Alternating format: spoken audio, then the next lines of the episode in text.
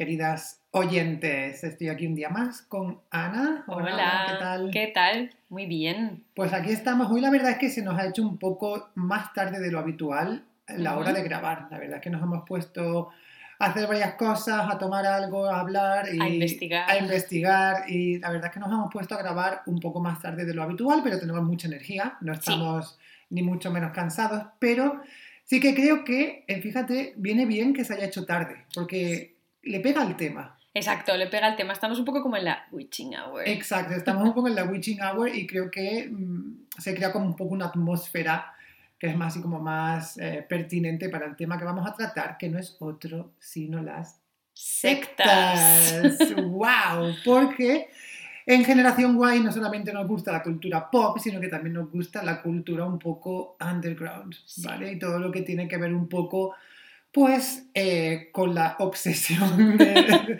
del ser humano y eh, también un poco ese lado malvado y, y el lado oscuro. No solo true crime, sino también todo tipo de temas que podrían ser objeto de un equipo de investigación. Programa al que admiramos Por supuesto. Tienen cabida en Generación Guay como mm, temas en los que queremos profundizar. Siendo como somos además admiradores del trabajo de Gloria, Gloria Serra, Serra, por, supuesto. Exacto. Y además de que varias de las sectas de las que vamos a hablar hoy ya han sido objeto principal de varios programas de equipo de investigación. Porque hoy no vamos a hablar del concepto de secta como tal, sino que vamos a adentrarnos en diferentes sectas concretas. Exacto. Porque al final yo creo que lo que han hecho muy bien el equipo de Gloria Serra, nótese aquí el momento fan, ha sido pues escoger dentro de estas sectas mm, las que son un poco más chungas. Sí, las que son también un poco más underground, porque hay alguna que es verdad que no es tan conocida. No. y creo que no, no- no han tenido la atención que se merece. Em, entonces, bueno, antes de empezar a hablar de las diferentes sectas, te quería hacer una pregunta así inicial, que es, ¿de dónde viene el interés Por, por, las por las sectas. sectas? ¿De dónde te viene a ti este interés? Mm, esto es interesante. La verdad es que no puedo así como definir un momento concreto en el que piense, oh, me interesa muchísimo esta secta en concreto, porque me interesan un poco como todas, sobre todo cuanto más chungas y cuanto el gurú de la secta más raro, más me interesan.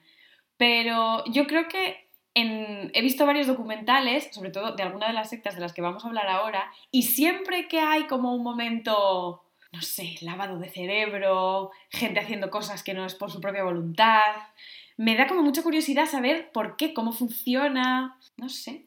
Creo que es esa la primera... Te, viene como mucha, te da como mucha curiosidad, ¿no? Sí, me da un poco como esa curiosidad morbosa, extraña. Muy bien. ¿Y a ti? bien. A mí, más, o- más o menos es por la misma línea, pero creo que en general me, me genera mucho interés todo el lado oscuro que tenemos, el que tiene el ser humano, ¿no? Tanto los crímenes, le- los asesinos, los secuestros, eh, las sectas, todo lo que dices, ¿qué lleva al ser humano a hacer eso? ¿Vale? Sí. Entonces, entender un poco que, bueno, que al final nunca vamos a entenderlo, nunca viendo los documentales o los programas que vemos nosotros de- y consultando las fuentes que consultamos, desde luego que no. Pero yo creo que me lleva un poco uh, a, a querer saber más, me- es, como ese interés por el, el lado malvado ¿no? del, del ser humano y, hasta, y ver hasta qué punto es capaz de llegar.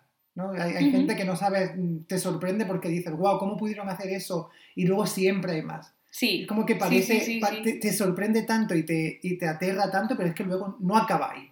Entonces, eso siempre como que me, no sé, me da como una sensación de inestabilidad interna muy rara, pero a la vez como que no puedo dejar de, de informarme de- y, de, y de ver más. Entonces, creo que es un poco eh, a raíz de eso, de, de donde viene mi interés, sí. ¿Y hay alguna secta en la que estés como especialmente interesado o alguna que digas, ¿cómo puede ser que esto pase? O más cercanas o más internacionales, no sé. Sí, pues hay dos que me, me- me vienen a la cabeza. La primera, y de esta no vamos a hablar hoy, y creo que mucha gente la conoce por el documental de Netflix de, de Osho. ¿vale? The De Wild Wild Country. Wild Wild Country, exacto, de la secta de, que hicieron en Rajneeshpura, en, en Oregón, en Estados Unidos.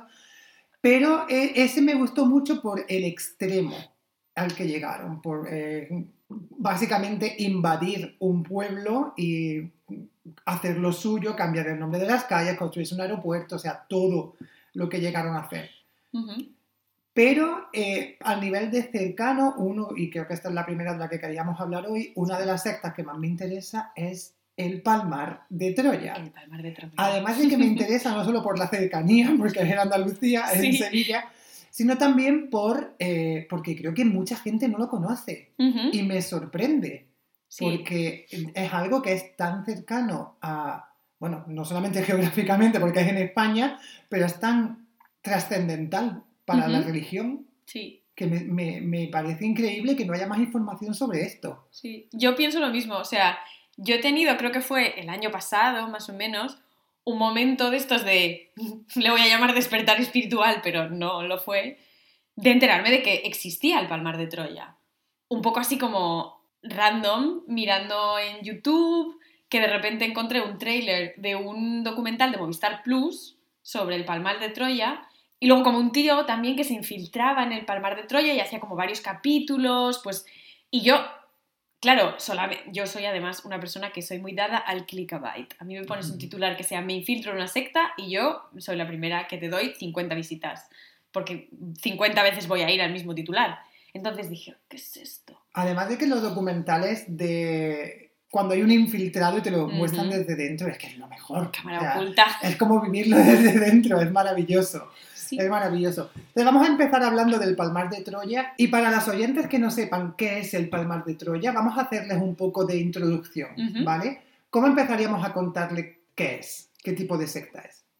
Pues yo creo que el Palmar de Troya es, hay que tener un poco claro mm, los orígenes, que hablaremos ahora en un momento de ellos, pero que podría haber empezado como cualquier otra basílica, mm, momento o lugar de peregrinación de la Iglesia Católica normal y corriente, Como apostólica y romana. Lourdes, como Fátima, como Exacto. cualquiera, pero fue mucho más allá. Sí. Entonces vamos a hablar un poco de, vamos a empezar hablando de los orígenes, ¿no? Que se remontan a, el sesen- a los años 60, Ujú. más o menos. Sí. Y en una pedanía de Utrera, en Sevilla, lo que pasó fue que hubo un grupo de niñas, de cuatro niñas, que dijeron que habían visto a la Virgen. Exacto. Y a raíz de eso, pues se formó mucho revuelo, también la falta de información y pues, el fervor de religioso, también hay que tener en cuenta la época en España en la que esto pasó. A raíz de todo eso, se ha obtenido beneficio. Ese fue, Sí, sí. digamos, el detonante de todo lo que ha pasado. Exacto. Entonces, hubo pues este grupo de cuatro niñas que ya mm, lo único que hicieron en la historia fue decir que habían visto a la Virgen, porque luego ya desaparecieron un poco de lo que es el hilo argumental del Palmar de Troya, Exacto. porque luego llegó una señora llamada Rosario que dijo, ah, pues yo me voy a unir a este carro y también voy a decir no solamente que he visto a la Virgen, sino que también la Virgen me ha hablado. ¿vale? Entonces eso ganó mucha más atención, mucho más, muchos más seguidores y a partir de ahí fue cuando básicamente todo el pueblo parecía que tenía visiones y todo el pueblo parecía que tenía algún tipo de contacto divino, ¿no? Contacto con alguna divinidad y al final el sitio se fue convirtiendo poco a poco en un lugar de peregrinación. Exacto. Porque al final, bueno, por lo menos en el documental este de Movistar Plus, hacen entrevistas como a varias de las personas que están, bueno, que viven hoy en día, porque esto, claro, no hace tanto, que cuentan de verdad sus visiones, que eran videntes y, bueno, la gente los identifica un poco en el pueblo como no sé quién el vidente. Pero bueno, se ve que mm, aquello era como el parque de atracciones de Ned Flanders, Cada uno veía lo que quería. que cada uno veía cosas. Sí. Y bueno, vamos a seguir dando datos y es que después del- de, las visiones y después de todo esto, al año siguiente creo que fue, ¿no? En el Ujú. 69, a ello vamos a dar datos, podéis corroborarlos porque puede que nos equivoquemos en alguno, en algún ¿vale? año, en algún Sí, orden, pero... Pero fue muy pronto eh, después de estas visiones cuando llegaron a, a esta pedanía ¿no? de Utrera, llegaron Dos peregrinos, dos así en peregrinos. principio. Exacto. Clemente, ¿cómo es su apellido? Clemente Domínguez y Manuel Alonso Corral, creo que era la otra persona. Sí. Dos personas. Nosotros es que lo llamamos Clemente y Manuel. Exacto. Entonces, entre nosotros, mucha más. Es como ya los tenemos un poco dominada Sí. su vida. Exacto, hay mucha más confianza entre nosotros. Sí. Entonces ellos llegaron a la pedanía esta de Utrera, al lentisco, como le llaman, que yo es una cosa que tuve que buscar en Wikipedia porque la gente se ve que es muy... está muy educada en tema de plantas y un Mm. lentisco es un tipo de planta, que era donde se supone que se iba la Virgen ahí a poner. Entonces, claro, con este tráfico de videntes, que una veía a la Virgen, que venían los medios de comunicación, que el éxtasis divino, pues estos dos señores, agentes de seguros, una cosa así, en plan un trabajo que nada que ver con la divinidad en ese momento, llegaron y yo creo que le vieron las orejas al lobo. Sí. Y ahí fue cuando dijeron, hombre, pero si es que aquí, con toda la gente que viene expresamente a este sitio, por esto, aquí podemos nosotros hacer negocio. Exacto. Y Clemente pasó a ser de, bueno, un peregrino normal a ser el vidente con las visiones más hardcore. Bueno, además, que a mí es una cosa que me llama mucho la atención de los éxtasis divino, que los puedan anunciar. Que Clemente se levantaba por la mañana y decía, "Mm, hoy a las 5, éxtasis. Hola, éxtasis, mm, entiéndase.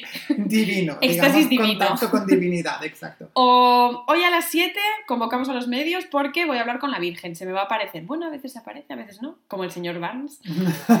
cuando salía del bosque hecho una cosa fluorescente.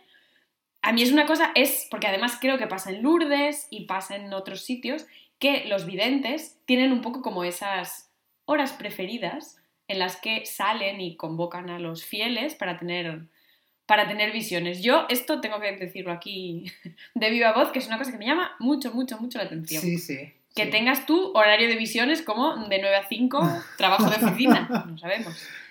Pero eso, Clemente pasó de ser pues un vidente normal y corriente, que tenía, pues bueno, que le hacían igual al- el mismo caso que a Rosario, esta señora, a ser el vidente number one. Vamos, a tal nivel que le salieron estigmas. Est- Estigmas es otra cosa que a mí me causa mucha curiosidad. Porque el señor se levantó un día de la cama y tenía un agujero que le perforaba el costado de lado a lado, como Jesucristo se ve. O una cruz en la cara. Bueno, lo de la cruz parecía un poco de la película Seven, tengo que decir. O sea, era muy cutre. O sea, yo que la gente se lo haya creído, mm, que me perdonen. También estigmas en las manos. Bueno, tenía estigmas everywhere. Creo que, mm, vamos, que no se murió de milagro de toda la sangre que perdía. Además, se ve que salían en los medios como, este señor ha perdido 9 litros de sangre. Y es como... Tiene. Nadie tiene, nadie tiene nueve litros de sangre. O sea, era todo un poco como over the top cuando Sí, llegaron sí. estos dos señores. Y dio la casualidad, a lo mejor no dio la casualidad, que claro, este tipo de apariciones y tal, pues generaban peregrinación entre determinados sectores de la sociedad. Momento de tardofranquismo, etc. Aquí Clemente y Manuel, para los amigos, se hicieron amigos de una señora duquesa, marquesa, condesa, no lo tengo muy claro, pero de la nobleza, muy cercana además pues, a las altas esferas de, de Franco, etc. Y claro, como todo sitio de peregrinación que funciona un poco con donaciones, aquí esta señora se ve que dio millones de millones y de ser un sitio pues como una ermita o una cruz allí puesta, que no sé ni lo que había, pasó a ser una iglesia o pasó a ser un poco como el principio de una iglesia o de una congregación religiosa más bien. O sea que ya hubo un cambio, ya empezaba a haber un poco de billetes de por. Y estamos hablando todavía de principios de los 70, ¿verdad? Exacto. Estamos hablando más o menos ya de casi, casi muerte de Franco y transición. Exacto. Porque creo que al final, una vez que ellos ya se constituyen, por decirlo así, en principio se constituyen un poco, pues como eso, como una congregación religiosa. Podía haber sido Lourdes.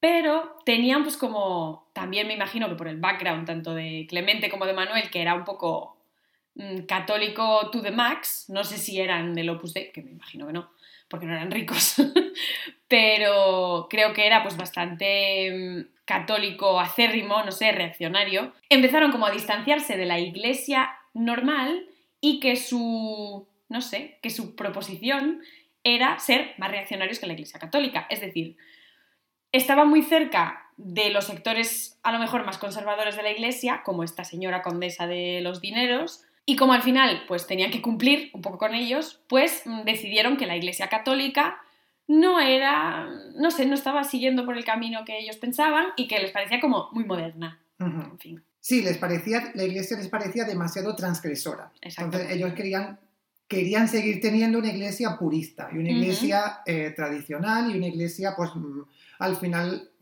lo que ellos hicieron fue una iglesia revolucionaria, pero basada en los valores fundamentales de la iglesia católica, que eran los valores que ellos querían seguir conservando. Exacto. Y todo esto les llevó a, nuestro amigo Manuel y a nuestro amigo Clemente a, de una manera un poco mal- más oficial, empezar a desvincularse no solamente de la iglesia, sino también del Papa Exacto. que había en ese momento. Porque además en la iglesia normal de ese momento, en la iglesia romana o católica, em, yo creo que era un poco el momento previo al concilio de Trento, entonces ya estaban como que querían ya oficialmente ser un poco más modernos. Entonces Sí. esto lo vieron los del Palmar de Troya y dijeron, esta es la nuestra.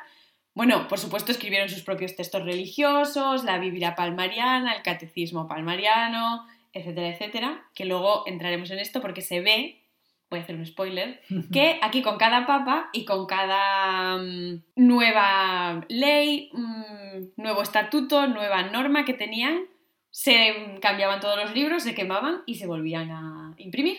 Entonces, claro, aquí pues la verdad era la del momento, por supuesto. Sí, sí, además de que eso tienes, eh, eso que dices es, es verdad y hay varias, ha habido varios incendios sospechosos en la biblioteca palmariana donde se guardan todos los textos religiosos. Mm, Entonces, vete tú a saber cuál es la verdad que quieren contar o la verdad sobre la que, bueno, verdad. Vete tú a saber cuál es el origen sobre el que se fundó todo esto. ¿Cuál es como ya lo está, primero? Eso ya está muy perdido. Sí. Entonces, yo creo que al principio, mientras todavía estaban un poco forjando la iglesia y construyendo la primera basílica, que por lo visto tardó como 40 años en construirse y es una movida, un edificio enorme en el medio de un secarral, una cosa muy extraña, que yo además cuando, la primera vez que lo vi en una foto de Google pensé, what the fuck. es un poco como la Catedral de Santa Sofía de Estambul, Sí, sí. pero en el medio de un campo. O sea que no hay una ciudad ni nada alrededor, o sea, no hay nada. Entonces yo creo que al principio de todo, cuando ellos estaban haciendo un poco como labores de reclutamiento, ¿no? Todavía pues queremos más fieles, sin o siendo todavía una orden religiosa un poco normal. Bueno, entonces, una de las cosas que pasó por la que la gente empezó como a seguir mucho más a Clemente fue que iba en un coche, una vez, no sé a dónde, y tuvo un accidente y se quedó sin ojos. Entonces, claro, el clásico, pues un señor católico, ultracatólico, que tuvo estigmas, que ve a la Virgen, encima que está ciego, que además yo creo que para este momento ya era obispo, que además esto fue una cosa muy random, porque llegó un señor vietnamita por allí de peregrinación y resultó que este señor, que venía del Vaticano o algo así, podía ordenar obispos y dijo tú, tú, tú y tú, tú sí, tú sí, tú sí, tú no, No, obispos. a dedo. Así fue. Y además que lo de, lo de los ojos que has contado es muy interesante porque después miembros de la iglesia palmariana se llegaban a dañar los ojos para perder la visión, Oh my god, para seguir a Clemente, porque claro, ellos querían ser como Clemente qué fuerte. y querían tener la misma, el mismo contacto con Dios y con la Virgen, entonces ellos y emulaban todo lo que podían a Clemente. Pero Madre mía, sí, un poco la gente estaba ya la malita gente por aquel estaba ma- entonces. mala de por sí, llegaba un señor que se aprovechaba, pues imagínate. Entonces lo que pasó fue que, vamos a adelantar un poco una década y vamos a irnos a finales de los 70, lo que pasó a finales de los 70 fue que murió el papa que había antes de Juan Pablo, que era Pablo, Pablo VI, VI. Pablo VI, exacto, y al morir Pablo VI, Clemente volvió de, un viaje a, creo que estaba en Sudamérica, volvió a España y dijo que, como no había papa, que el papa se acababa de morir y la iglesia palmariana se estaban desvinculando de la iglesia católica y del papa de. Roma, él decidió autoproclamarse el papa de la religión palmariana. Exacto. El Papa Gregorio XVII. Exacto, entonces eh, No sabemos dónde estaban los 16 anteriores. Clemente se autoproclamó Gregorio XVII, papa de la iglesia palmariana. Sí, de los carmelitas de la Santa Faz. que Correcto, correcto. Entonces, a partir de ahí, imaginad un lugar de peregrinación en el que todo el mundo tenía visiones, en el que un señor mártir que había perdido la visión, que tenía pues estos éxtasis divinos, que tenía incluso lo que estaba contando Ana antes, que tenía visiones como muy programadas en el día. Se autoprograma papa, pues ya esto lo tenía todo. Sí, sí. Y además, lo mejor de todo es que la gente dijo, pues te vamos a apoyar. Claro que sí. Sí, sí, y pues, mucha gente se puede preguntar, pero ¿cómo puede una persona autoproclamarse papa? De esto, eh, creo que lo vi, no sé si fue en el documental o lo leí hace poco, para ser papa, para que pueda una persona llegar a ser, a tener el puesto de trabajo papa, lo único que tienes que tener es el bautizo, la comunión y la confirmación. Ah, pues mira. Ya está, esos son los requisitos, o sea, es un entry level job, totalmente. o sea, no hay nada más que te pidan para ser papa. Qué fuerte. Como Clemente tenía todo eso y mucho más, pues él dijo, esta Pues es la mía, esta es la mía. Qué Exacto. fuerte. Y por esa época también empezaron a canonizar, porque canonizaron a Franco, canonizaron a Carrero Blanco, A Primo de a Rivera, Primo de Rivera, a Cristóbal Colón. a don Pelayo, canonizaron a un montón de, vamos, lo mejor de cada casa. Pero creo que su favorito era Franco. Sí, Esto sin es duda. mi teoría. sin duda. Porque sí. en el, en el vídeo este del chico que se infiltra, dice que tienen a Franco ahí como santo, como en un altar. No sé si es una estatua o un busto, bueno, no lo sé, Sí, pero pero vamos, lo idolatraban, sí, como santo. sí. Fue su primer santo abierta. porque... Y digo más, creo que hay uno de los capítulos en el que hablan de que intentaron, o estaba en sus planes, canonizar a Mussolini y a Hitler. Pero que esto ya se les fue un poco de las manos porque, bueno, ya eran en otro país y ya, bueno, era un poco más burocrático el tema. Sí. Pero que no fue Y no, Porque- llegó, no llegó a cuajar, vamos. Pero no, no, fueron por, no fue por falta de ganas, básicamente. Entonces, pues estamos, imagina, o sea, el cuadro es importante. Sí. O sea, una iglesia en la que Franco es santo, que sigue operando tranquilamente, que es una religión, que además se llama Carmelita, lo cual pues le da un poco como de stamp de credibilidad. Y aquí este señor Papa sigue recibiendo dinero de sus de la gente que le hace donaciones, además de hacer pues sus misiones, irse por los países, que luego veremos que esto es muy importante. Entonces, claro, el dinero que amasan es tela marinera. Sí, sí. ¿Y en qué se lo gastan? Ajá, aquí vamos, porque Clemente predicaba con unas cosas que luego él, a puerta cerrada, quizá no cumplía. ¿vale? ¿Lo de predicar con el ejemplo? No. No, no iba con él, no iba con él. Entonces él tenía como una estrategia de marketing muy fuerte y muy buena, pero luego él, de puertas para adentro, pues hacía lo que le salía básicamente de la punta del cipote, ¿vale? Entonces, Nunca mejor dicho, seguramente. Clemente, pues tenía relaciones sexuales con hombres y mujeres, según, según se dice. Nosotros no podemos, no, no estábamos allí nosotros, ojalá, haber podido Haber podido verlo de primera mano. pero no. Sí, Clemente, pa- pa- al parecer, ¿no? Tenía relaciones con monjas, tenía relaciones con monjes también. Eh, dicen también que Clemente se llegaba a gastar más de 100.000 euros en salidas nocturnas. Uh, Y Clemente, ojo al dato, en Sevilla era conocido como La Voltio. la voz, tío. Ese era su apodo, porque Clemente era una persona, quiero pensar, relativamente normal antes de todo esto. Era un corredor de seguros, como tú has dicho, y trabajaba o trabajó durante una época en la Sevilla- Sevillana de Electricidad, que era la empresa eléctrica que radicaba en Sevilla. Entonces, a raíz de eso, le, pus- le pusieron el apodo de La Ay, Voltio, que me muero. que para ser, es como nombre de travesti, es maravilloso. Sí, Entonces, imaginad un poco eh, del pie que- del que cojeaba nuestro amigo Clemente. exacto. Porque al final, yo recuerdo, claro, aquí voy a introducir un nuevo dato que es que yo esta historia del Palmar, cuando la descubrí, se la conté a mi madre. Y mi madre siempre, nunca está muy interesada en estas cosas de sectas y de historias, pero de repente mi madre me dijo, "Hmm, esto del Palmar, yo aquí te puedo ayudar con tu investigación porque esto sí que me interesa. Porque claro, en la época en la que mi madre pues, era más joven, en los 70 tal y cual, se ve que estaba en los periódicos, día sí, día también, el Papa Clemente, entre comillas Papa, liándola en la feria de Sevilla, poniéndose borracho, que la gente lo tenía que sacar a hombros, no a hombros de celebrar, sino ayudándolo a salir porque no podía andar, porque se ponía borracho y se ponía a vomitar por ahí por las esquinas. Claro, a todo esto los fieles yendo a misa. Pero Clemente mm, se ve que la farra le iba bastante. Clemente tiene una vida que más quisiéramos muchos de nosotros, la verdad. Exacto, porque al final mm, hay uno de los vídeos en los que sale él dando misa, porque él daba misa, por supuesto, con un ciego Que vamos. Ah, ya sé qué vídeo dices, sí. ¿Sabes cuál te Sí, digo? Sí, sí. Y de re- bueno, que no se puede ni tener en pie, tiene como una especie de cetro, no sé cómo se llama esto en términos religiosos, y el- si no llega hasta el cetro, el tío se cae por las Sí, escaleras. sí, total. O sea, un ciego de estos de no poder Este estar sale, de pie. este sale en el documental, el vídeo. Mm, Porque sí, ese sí. creo que lo vimos en el, bueno, lo vi en el mismo documental que me pasaste tú. Sí, en el de Movistar Plus creo sí, que es. sí. Y ahí está, o sea, dando misa con el ciego de su vida. Y a- además de todo esto, no escatimaban en gastos, pa- o sea, Clemente no escatimaba en gastos para sí mismo, no solamente Por para sus salidas nocturnas, sino pues, mm, para las cosas que tenía y para su papamóvil, porque Clemente también se compraba muy buenos coches como papamóvil, entonces Clemente de tonto no tenía un pelo, ya lo estamos Exacto. diciendo.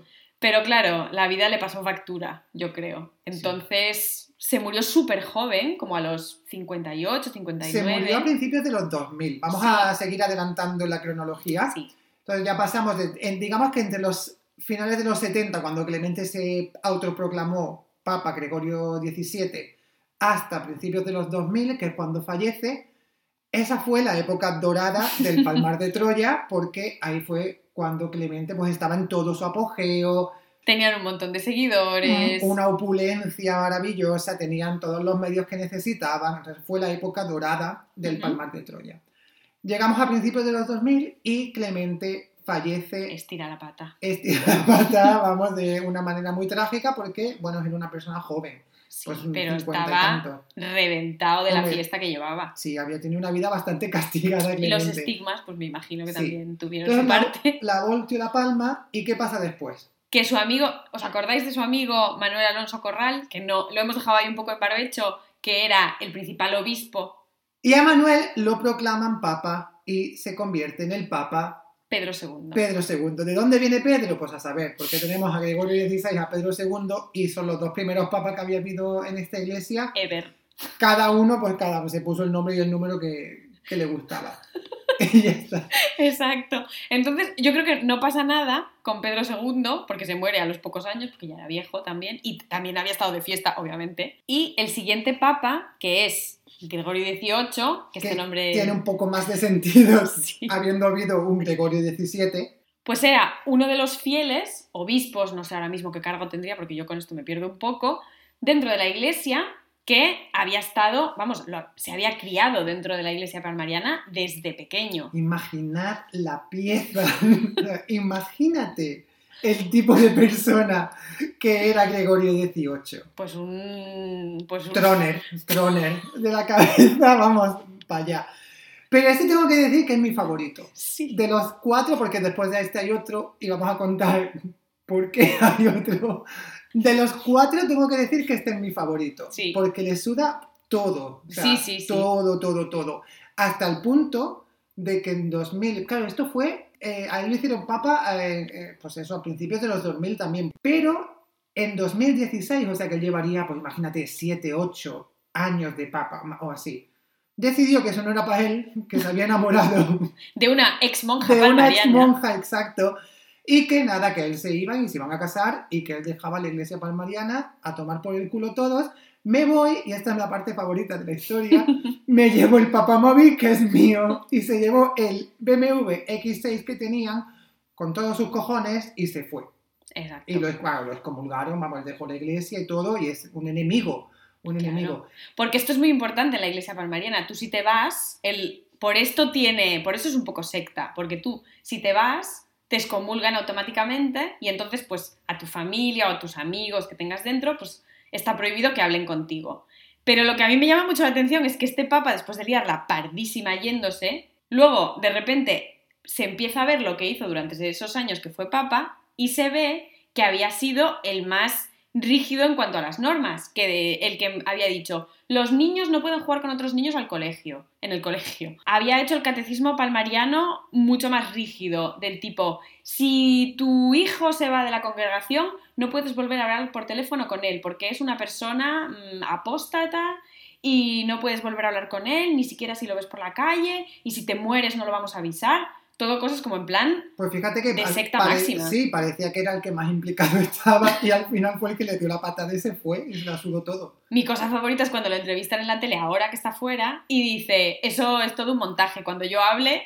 Es verdad, además de que es una cosa que no hemos mencionado al principio, se dice, una de las teorías, eh, al menos afirma que estas visiones de las niñas y de Rosario y tal fueron mentiras y estaban compradas por toda esta gente. O sea, que nada de esto fue casualidad, que todo esto estaba preparado para que luego Clemente y Manuel llegasen y pues montasen todo el circo que montaron. Imagínate. Que, nada, que no fue que ellos se aprovecharan de la situación, sino que ellos ya habían provisto la situación para que luego llegasen y se, y se aprovecharan de ella. Qué fuerte. Pero bueno, pues no sabemos a, quién creernos. Pero vamos, que a Gregorio XVIII, cuando se fue del Palmar, em, luego volvió con su mujer, que querían robar algo, que esto es una historia también que me hace mucha gracia porque llevaban bridas, llevaban máscaras de payaso, llevaban un montón de historias y cuando los pillaron dijeron, no, es que venimos del Rocío y por eso llevamos estas cosas aquí porque habíamos estado y necesitábamos las bridas para atar no sé qué, una historia muy rara. Pero vamos, que habían entrado a robar. Los pillaron, claro, habían entrado a robar, los pillaron y le dieron una señora paliza. Sí. A los dos. es que la historia de estos dos a mí me parece fantástica. O sea, porque son unos pedazos de piezas, porque además en uno de los documentales cuentan exactamente el día que quedaron, que Clemente se escapó y quedaron en un hotel, bueno, para tener sexo, básicamente. Que es como, gracias, no necesitamos esta información. Demasiada información, total.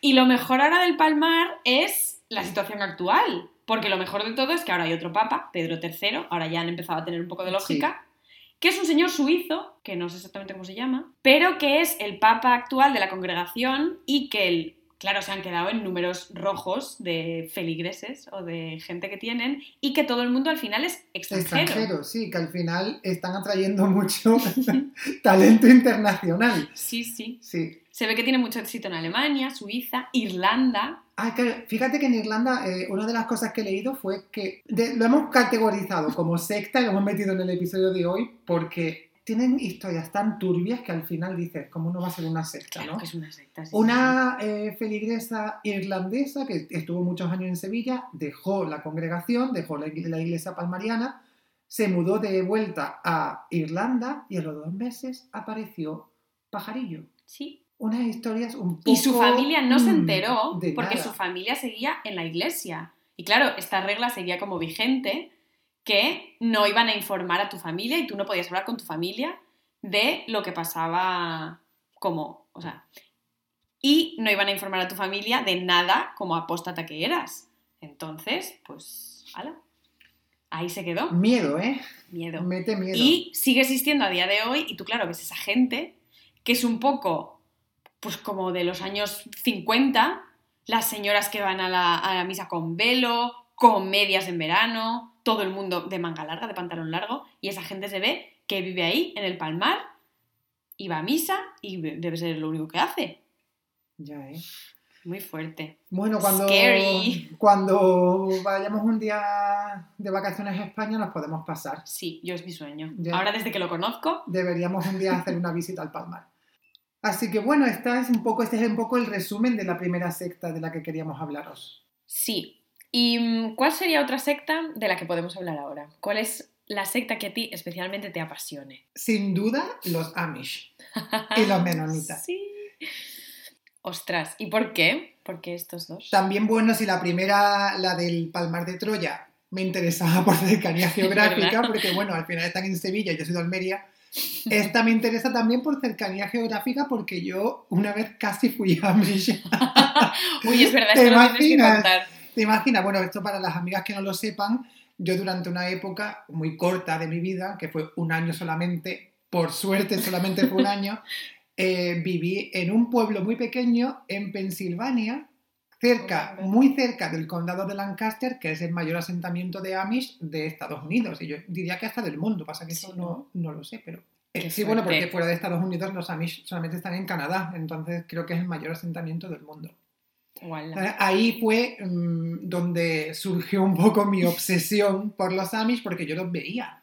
No en mi día a día, pero los veía en la carretera, porque iban con sus coches de caballos, los veía en mercados, porque hacen mercados para vender cosas, ¿no? Para vender sus productos, o, van incluso a comprar. Los veía. En, Qué fuerte. en, diferentes ocasiones. ¿Y tenías contacto con ellos en plan podíais hablar. Mm, No, yo No, no. desde luego que no hablaba con ellos, pero eh, no sé si ya ellos se relacionan con gente moderna, yo diría que no, pero sí que es verdad que, bueno, eh, pueden frecuentar los mismos sitios, lo único que luego quizá no interactúan con la gente. ¿Vale? Pero sí que, en- sobre todo en mercados al aire libre, lo, lo vi varias veces. Y en la carretera sí que te los cruzan mucho porque van en coches de caballo. Van despacio. aparte de que van despacio, es como que no puedes dejar de no verlo. Qué fuerte. Sí, sí. Y para nuestras oyentes que no sepan exactamente qué son los Amish, yo creo que algunos como yo tendrán la imagen de el último testigo, es verdad que nos salió ahí. que salía el niño Amish. Sí. ¿Qué son o de dónde vienen? Pues una panda de locos. de los que nos gustan a nosotros. Exacto. Eh, a ver, aquí no solamente venimos a rajar, sino que también venimos a aprender. Entonces, vamos a hacer una píldora didáctica de lo que son los Amish. Eh, pues los Amish surgen en Europa en el siglo, pues en el 1600 y pico, que eso será el siglo 10, o Sí. 1500 y pico, 16 o 17. Ok. Sí. Y surgen porque hubo una corriente protestante que son los anabaptistas o anabautistas, se puede llamar de una manera o de otra. Y esta corriente eh, afirmaba que el bautismo solamente puede ser cuando una persona ya es adulta o al menos adolescente, que no vale bautizar a un niño cuando es niño porque ese niño no tiene poder de decisión ni tiene fe todavía inculcada en él. Ajá. Entonces, esto fue como un poco una escisión, ¿no? Una separación de la religión en el momento, del- de la corriente protestante, y a partir de ahí hubo diferentes señores, uno de ellos se apellidaba Aman, y de ahí surgieron los Amish, que surgen un poco a, a raíz de este movimiento anaba- anabaptista, ¿vale? Ok. ¿Qué pasa? Que luego, durante varios siglos, hasta el siglo XIX, pues los Amish vivían eh, de una manera muy tradicional, porque para ellos los valores son eh, la humildad, el trabajo, la colaboración, entonces viven, mm, es un grupo muy endogámico y hablaremos de la endogamia Sí, por favor. eh, dentro de un rato, entonces ellos vivían como arraigados en unos valores muy tradicionales. ¿Qué pasa? Que llega el siglo XIX y Europa empieza a modernizarse, porque empieza la, re- la revolución industrial, empiezan o surgen muchos cambios que afectan a la sociedad. Todavía viven en Europa en este momento. Sí, sí, todavía vivían en Europa, eh, no he dicho dónde, pero son del sur de Alemania, de donde sale lo mejor, Por supuestísimo. y del sur de Alemania y, y de Suiza también. Ah, mira, ricos. Sí, ricos. Y ¿no neutrales. Entonces, después de que surge la revolución industrial y esto, los Amish ven eso como un- una amenaza. Entonces, al final, se acaban yendo a Estados Unidos. Antes de todo esto, también hay como una división dentro de, los propios, de la propia corriente anabautista, en la que se crea lo que se llama el antiguo orden, que son los más radicales, como los Amish, que quieren mantener las- los valores tradicionales, todo esto de la humildad, del orden y tal. Y luego está la corriente del nuevo orden. Y ahí surgen también los menonitas. Ah. O bueno, o evolucionan los menonitas que son un poco más abiertos. ¿Vale? Creen en lo mismo, la, la base, los valores son los mismos, pero son un poco más abiertos a la hora de adoptar tecnología o a la hora de relacionarse, ¿vale? Son Vamos, como... que usan botones Sí.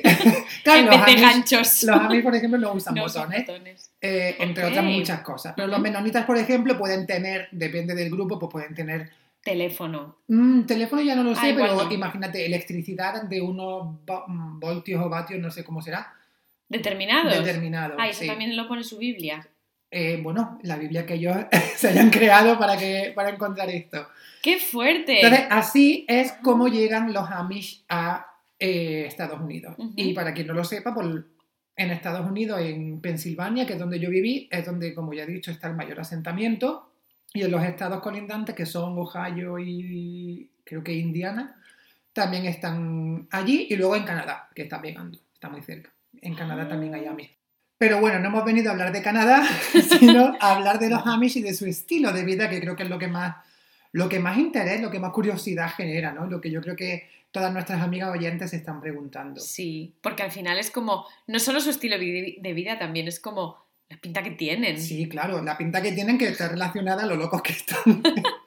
Entonces, a mí una de las cosas que más eh, me llama la atención sobre el estilo de vida de los Amish, que no sé si tú sabías esto, es que ellos, como he dicho antes, no bautizan a los niños, solamente se bautizan cuando eh, alcanzan la pubertad, adolescencia, creo que sobre los 16, 18 años más o menos. Bueno, eso ya es un, Adolescentes un joven adulto en realidad, Sí. que no sé exactamente a qué edad, ¿vale? Pero digamos que sí, pues sobre esos años. Pero cuando los, los niños, cuando son niños, se dedican básicamente a aprender a leer la Biblia y a mirar cómo los adultos hacen las cosas, porque luego ellos van a tener que hacer las mismas cosas, como labrar el campo, ordeñar las vacas, lavar la ropa, pues todo eso. ¿vale? Una cosa que no hemos dicho es que hablan alemán antiguo. Sí, hablan Como Deutsch. alemán bajo, lo que se llamaba. hablan Deutsch, eso. que claro, es el alemán que viene del siglo, pues tú imagínate. Muy útil para la vida de hoy en día. Sí, del siglo XVI o XVII, que ¿cómo será el alemán ese? Que no tiene nada que Eso ver. es lo que aprenden en el cole. Eso es lo que aprende, porque además leen la Biblia en Deutsch, que es el alemán, el alemán bajo. Una cosa muy... Todo muy raro. Y muy útil. Muy útil, sí. Entonces, eh, lo que decías del, del bautismo es que solamente los bau- bautizan a los niños cuando llegan a la adolescencia porque quieren darle la posibilidad pues, de crear su fe y de decidir si ellos quieren seguir siendo parte de la comunidad con todo lo que se conlleva o irse de la comunidad. Uh, Entonces los niños cuando alcanzan, bueno, los niños y las niñas cuando alcanzan los 16 años, llegan a una fase que se conoce como Ruspringa, ¿vale? Que eso eh, viene del alemán, que es, que es como saltar. ¿vale? Entonces, eh, lo que permiten ciertos padres, no todos, porque una cosa que no hemos dicho es que no todos los Amish son iguales, hay diferentes grupos y subgrupos de Amish y cada uno es más o menos abierto. Entonces hay determinados grupos de Amish que sí permiten que durante el Rumspringa este sus hijos abandonen la comunidad Amish y se modernicen. Oh, Entonces los niños pueden ir a la universidad, tener Facebook, drogarse, beber, follar, pueden ¡Hala, hacerlo venga! todo. ¿Y luego Todo, pueden todo, volver? todo. Durante más o menos dos años. Ahí está la cosa, que le dan la oportunidad de experimentar lo que es. Esto es una cosa que me gusta mucho. Ellos a la vida moderna o a vestirse normal, normal como nosotros, le llaman vestirse English. Ah. Entonces ellos todo, lo que no es Amish es English, ¿vale? Es inglés. Entonces les pe- permiten a sus hijos llevar un estilo de vida inglés y decidir después si se quieren bautizar o no. Si se quieren bautizar, tienen que seguir con un estilo de vida Amish, tienen que renunciar a todo eso que han experimentado y si renuncian al estilo de vida Amish, los repudian de la comunidad Hombre, claro, y sí. nunca más pueden volver. Y pierden todo el contacto con sus familiares. Ah, claro. Porque a lo mejor eso es lo que me imagino que dependerá de grupo a grupo, ¿no? Que, que no todos estarán de acuerdo con que sus hijos vayan a la universidad, etcétera. Porque yo recuerdo leer en un libro que escribió una chica Amish, que ahora no me acuerdo del nombre, mm, que ella, por haber querido ir a la universidad, pues tuvo que renunciar un poco a tener esa relación cercana con su familia. ¿no? Mm. Sí, ¿no? En- en- entre los grupos de Amish hay mucho, mucha tensión. Porque, Uh. claro, están los más tradicionales, que son los tradicionalistas que Que nada, nada. no quieren ningún tipo de contacto con la modernidad.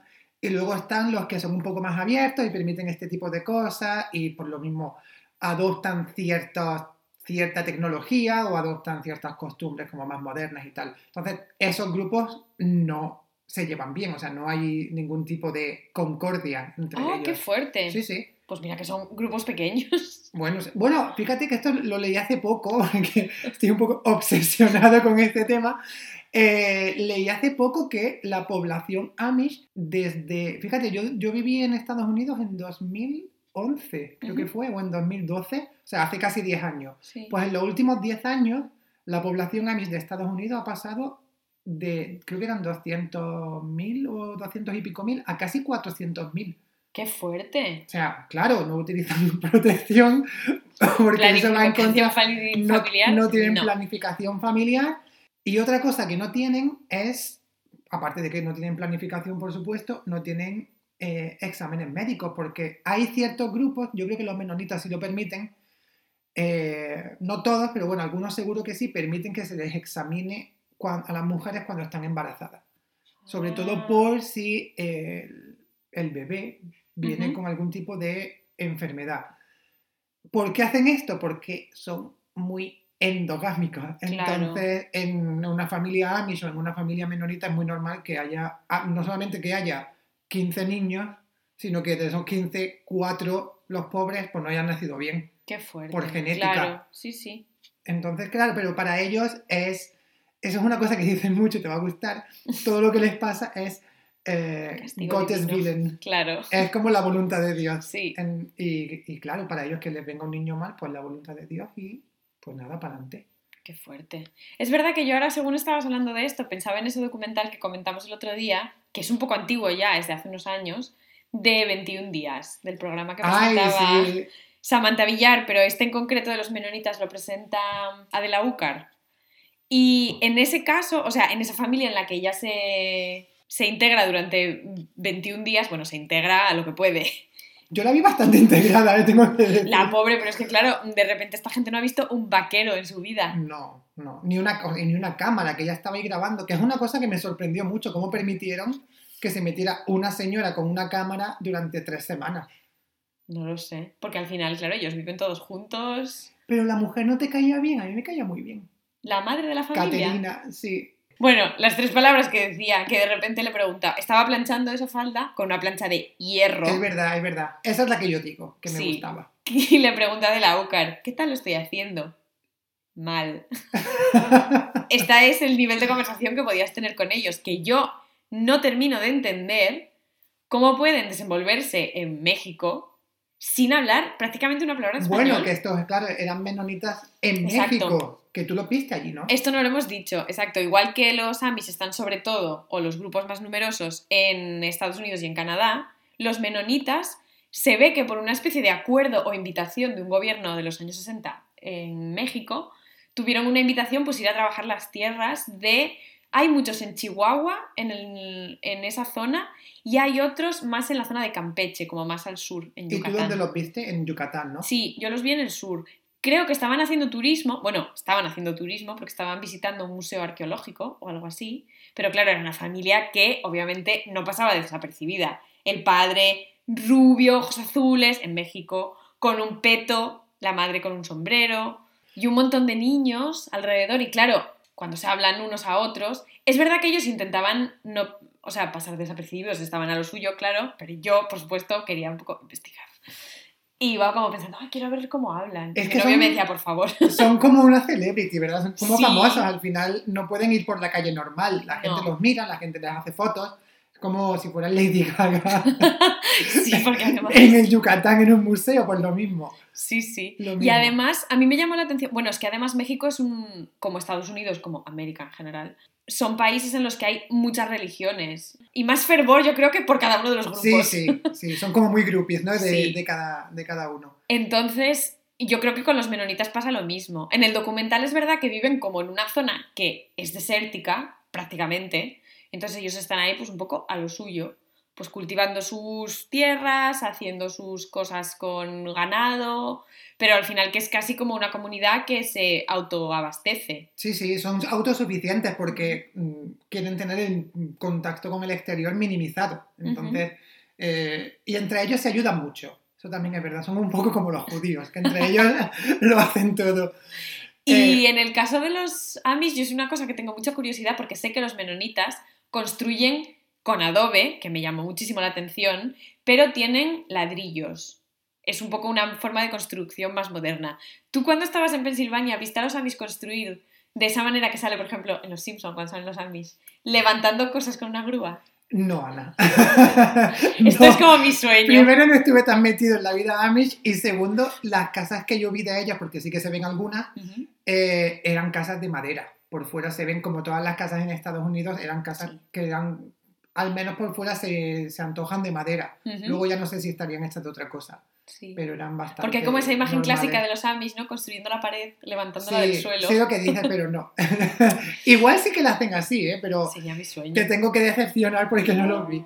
Pero em, quería un poco también, porque ya que hemos visto los dos el documental de los menonitas, y para mí, Amis y menonitas al final es misma mierda, ¿sabes? Porque mm, diferencio, cuesta mucho diferenciarlo. Que hay cosas de su estilo de vida que pienso, por muchas creencias que tengas o muchos valores que tengas, sois unos guarros, tío. O sea, Sí.